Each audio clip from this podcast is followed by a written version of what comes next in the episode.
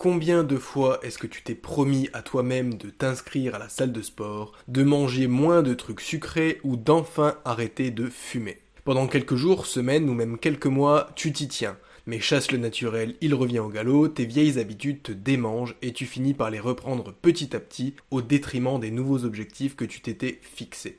On est tous des humains et ça, ça nous arrive au quotidien. On veut des changements mais au final c'est dur de les conserver sur le long terme. Et si tu es d'accord avec ce postulat, c'est que tu comprends déjà le pouvoir des habitudes et donc que le résumé d'aujourd'hui risque fort de t'intéresser.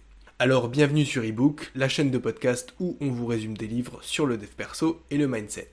En fait, il y a plusieurs façons de supprimer tes mauvaises habitudes et de t'en créer de nouvelles qui soient plus saines pour toi. Et c'est exactement le sujet du livre qu'on va résumer maintenant. Alors, accroche ta ceinture parce qu'on va étudier ensemble la façon dont le cerveau façonne nos décisions. Tu vas apprendre comment nos habitudes influencent ces décisions et comment tu vas pouvoir t'en créer de nouvelles pour littéralement changer ta vie.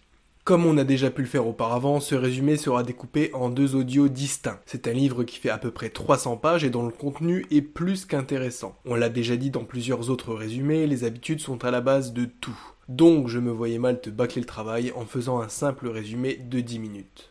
Ceci étant dit, commençons avec le chapitre 1, la boucle de l'habitude. Avoir une bonne routine quotidienne, c'est primordial. Parce que les choses que tu fais chaque jour, et qui sont donc des habitudes, vont être déterminantes pour la personne que tu vas être plus tard. Par exemple, comment est-ce que tu débutes ta journée? Peut-être que comme la plupart des gens, tu te tires du lit de mauvaise humeur et à la bourre pour te rendre en titubant dans la cuisine où tu vas préparer ton café.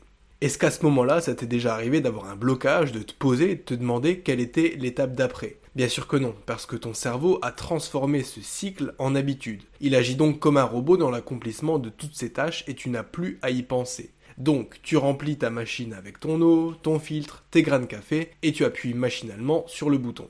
Évidemment, il existe maintenant des machines que tu peux programmer à l'avance, mais tu as saisi l'idée. Ça marche aussi avec un smoothie après le boulot ou un checker de protéines avant de faire ta séance de sport. Tu n'as jamais besoin d'une pause pour savoir quelle est l'étape d'après et tout roule en automatique. Pour t'expliquer un peu comment tout ça fonctionne, nos habitudes se génèrent dans la partie primitive de notre cerveau. C'est de cette façon qu'on peut entre autres déglutir et respirer sans avoir à y penser. Vers le centre du crâne, on trouve ce qu'on appelle les ganglions de la base, dont la présence aide à la formation d'habitudes. Si tu es un scientifique et que tu en sais davantage à ce sujet, tu expliqueras sans doute bien mieux que moi. Je t'invite donc à partager tout ça en commentaire, je suis sûr que ça intéressera beaucoup de monde. Le MIT avait par exemple mené des recherches qui consistaient à observer le comportement de souris. On plaçait la souris dans un labyrinthe en forme de T, donc quand elle arrivait au sommet du T, elle pouvait aller soit dans la branche à gauche, soit à droite. Et au bout d'une des deux branches, on plaçait un petit morceau de chocolat. Le but de l'expérience, c'était d'observer l'activité cérébrale de la souris lorsqu'elle approchait le chocolat. Ensuite, on répétait l'opération en mettant la récompense toujours du même côté et on regardait ce qui se passait. En fait, l'activité cérébrale de la souris diminuait au fur et à mesure des répétitions. Au départ, tourner à gauche nécessitait une réflexion, puis c'est devenu quelque chose d'automatique. Elle n'avait plus à réfléchir de quel côté elle devait aller. Le cerveau de la souris, et c'est aussi le cas pour celui des humains, crée ce genre de mécanisme pour économiser de l'énergie et donc ne plus avoir à réfléchir à chaque fois qu'il faut accomplir une tâche. C'est ça qui rend les tâches quotidiennes de plus en plus naturelles et en théorie de plus en plus efficaces. Chaque habitude peut être divisée en trois composantes, en trois étapes si tu veux, de ce que l'auteur appelle la boucle de l'habitude. Le premier, c'est le signal, qui va donc générer un comportement. Par exemple, ton cerveau entend le son du réveil et il va réagir en fonction de ça. Il va décider de quoi faire. Donc soit appuyer sur le bouton snooze, soit l'éteindre et se lever. Ensuite, il y a la routine, qui est une collection de comportements que tu vas avoir. Quand tu te fais un café en autopilote, ta routine c'est sortir du lit, aller jusqu'à la cuisine et mettre la machine à café en marche. Au final, tu vas recevoir une récompense, qui est la dernière composante de la boucle, et qui est dans notre exemple le café. Selon l'auteur, une habitude, c'est quelque chose qu'on fait au départ consciemment, puis qu'on va finir par faire machinalement. Si tu veux avoir la tête qui tourne, essaye un peu d'imaginer, voire de compter le nombre de micro-décisions que tu prends au quotidien sans même avoir à y penser. Et sur ce point, l'auteur dit qu'environ 40% de nos décisions quotidiennes sont la résultante d'une habitude. Chapitre 2 Comment se créer de nouvelles habitudes Maintenant que tu as compris ce système de signal, routine, récompense, comment est-ce que tu peux créer de nouvelles boucles et donc de nouvelles habitudes? Ce qu'il faut retenir, c'est que tes habitudes te suivent tout au long de la journée. Par exemple, tu as peut-être ta tasse de café favorite que tu utilises chaque matin parce que le café a un meilleur goût là-dedans. Peut-être que tu as aussi un programme d'entraînement déjà tout fait et que tu t'exerces tous les matins avant le travail. C'est une bonne habitude et une fois que la machine est lancée, cette dernière devient automatique. Mais de la même façon, il est tout aussi facile de développer de mauvais comportements. Parce que peut-être que ton habitude matinale, ça n'est pas de faire du sport, mais plutôt de passer chez McDo pour grignoter un truc. Alors qu'au fond de toi, tu sais très bien que c'est très gras, trop sucré et ou trop salé. Mais même lorsque tu t'en aperçois vraiment, c'est difficile de modifier ce qui est maintenant devenu une habitude. Si tu essayes d'arrêter, tu vas passer tous les matins devant le McDrive et être frustré le reste de la journée. Pourquoi? À cause de la récompense que tu aurais eue en temps normal. Tous les matins, tu t'es habitué à une grosse dose de sucre et maintenant tu prives ton corps de sa dose, donc imagine à quel point ça doit être dur pour lui. Ça ne veut pas dire qu'il est impossible de changer une habitude. L'auteur donne l'exemple de Ray, le propriétaire d'un restaurant. Ce dernier a connu un franc succès avant de décliner à cause d'une habitude du patron et des employés qui était de travailler près de 80 heures par semaine. À cause de ce rythme effréné, Ray a développé l'habitude de boire un double whisky après une journée de travail pour se redonner un peu de courage. Et puis il a commencé à vouloir son verre de plus en plus tôt dans la journée et aussi à s'octroyer une petite bière de temps en temps avant de fermer boutique. Ce penchant pour la boisson l'a amené à avoir de moins en moins de patience avec ses employés, qui craignent maintenant leur patron plus qu'ils ne le respectent. Et ça a commencé à se ressentir sur la façon dont les serveurs traitaient les clients. En voyant ça, Ray perdait encore plus patience et n'hésitait pas à crier sur le personnel, même publiquement. L'unique moyen de briser une mauvaise habitude, c'est d'identifier chacune des composantes de la boucle. Par exemple, le signal de Ray, c'était le fait de passer une mauvaise journée. Quand il sentait que ça devenait dur, il se servait un verre. Et c'est cette routine qui lui apportait sa récompense, c'est-à-dire le fait de se sentir enivré et donc apaisé. Pour l'auteur, la règle d'or d'un changement d'habitude, c'est de changer la routine, pas le signal ni la récompense. Le but, c'est aussi que le désir change. Parce que quand on veut changer un élément de la boucle, alors on peut carrément transformer ou supprimer une habitude.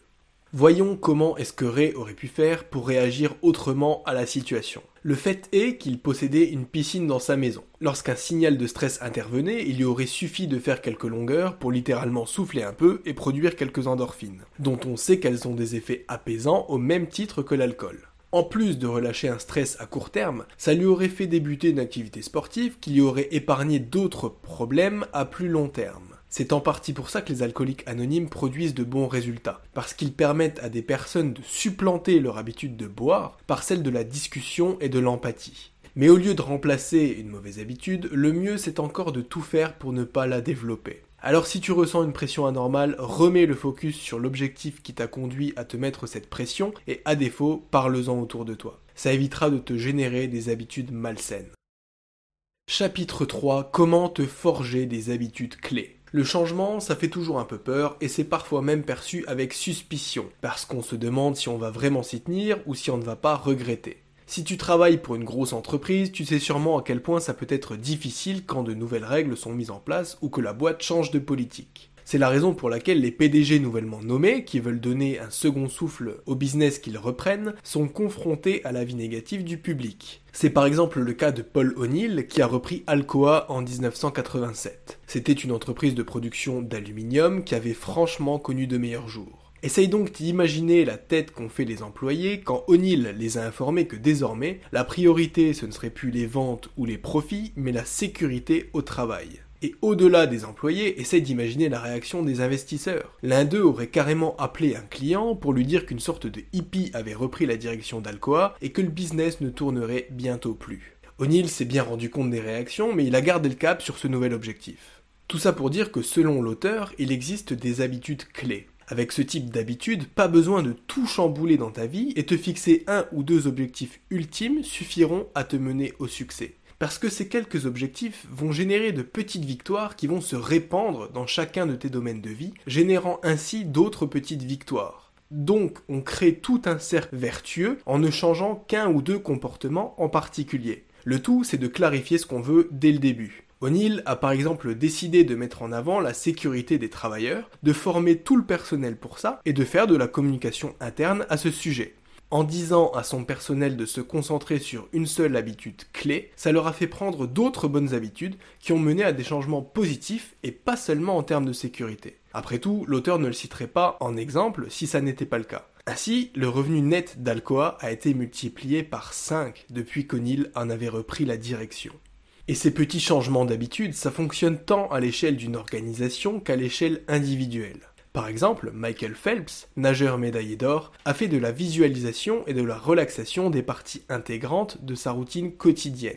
Et lui-même en est persuadé, c'est son habileté à visualiser sa réussite et à calmer son anxiété qui arrive à le distinguer de la concurrence. Il a aussi été démontré que mettre en place des habitudes clés dans le cadre d'une perte de poids pouvait aider à la mise en place d'autres bonnes habitudes. Se concentrer sur une seule habitude, comme organiser son alimentation dans un journal, pourrait devenir une petite victoire qui inévitablement va en générer d'autres. Après tout, c'est quand on change des petites choses, petit à petit, au fur et à mesure du temps, qu'on fait passer sa vie à un autre niveau. Même si les changements spectaculaires ou soudains existent, ça reste quand même très marginal et il vaut mieux privilégier les petits efforts répétés dans le temps plutôt qu'attendre un changement radical.